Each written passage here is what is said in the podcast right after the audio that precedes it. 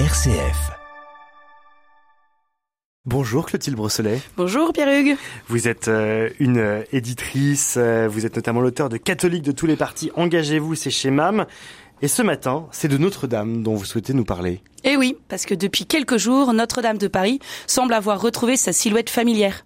Bien qu'elle reste la belle endormie tout en mitouflée dans son sac de couchage d'échafaudage, elle a retrouvé un semblant de flèche qui progressivement s'élève, identique à celle conçue par l'architecte Viollet-le-Duc, effondrée dans l'incendie du 15 avril 2021, et bien loin de tous les délires architecturaux que son effondrement avait suscité. Derrière la maille métallique serrée de l'échafaudage, l'observateur attentif peut distinguer la structure en chaîne massif qui sera bientôt recouverte et ornée. Il y a quatre ans, Notre-Dame de Paris brûlait et vous y aviez vu un signe. Et oui, l'incendie Notre-Dame de Paris avait suscité en moi, comme chez tous les Français et plus encore, une sidération.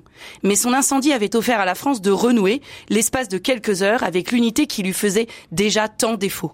À travers ce drame, la fille aînée de l'Église avait eu l'occasion de se rassembler. Alors que notre pays se fracturait et qu'à la sécession des territoires perdus de la République s'ajoutait celle de la France périphérique en pleine crise des Gilets jaunes, cette nuit-là, les Français avaient partagé à nouveau un même destin. L'émotion de nos dirigeants et de tout le peuple français avait rejoint celle des fidèles. L'image de la tristesse de Monseigneur Chauvet, alors recteur de Notre-Dame, soutenu par le maire de Paris, Anne Hidalgo, avait quelque chose de prophétique. Dans cet incendie, il était offert à la France de renouer avec son unité.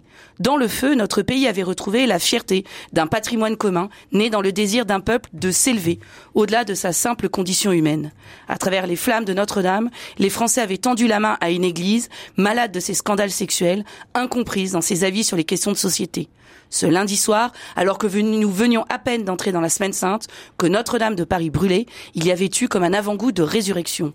Une résurrection de courte durée, non?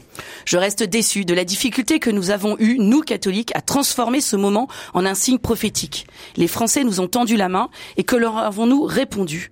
Pas grand-chose, je crois.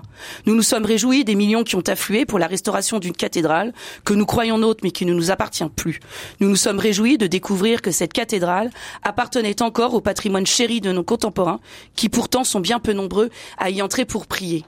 L'omniprésence de l'abstraction dans les projets d'aménagement intérieur laisse à penser qu'au sein même de la cathédrale, nous resterons inaudibles et illisibles, comme celui qui, comme Claudel, a, je cite, complètement oublié la religion et à son égard d'une ignorance sauvage.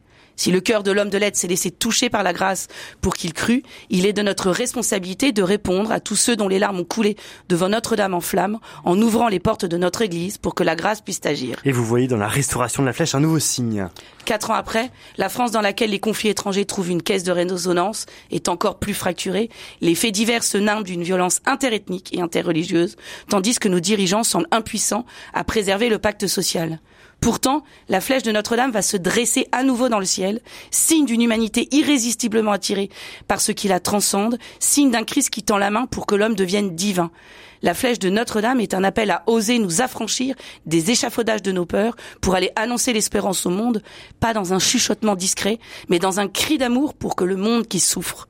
Cette audace fera de la résurrection de Notre-Dame un signe et de son incendie une grâce. Merci beaucoup Clotilde Brossolet.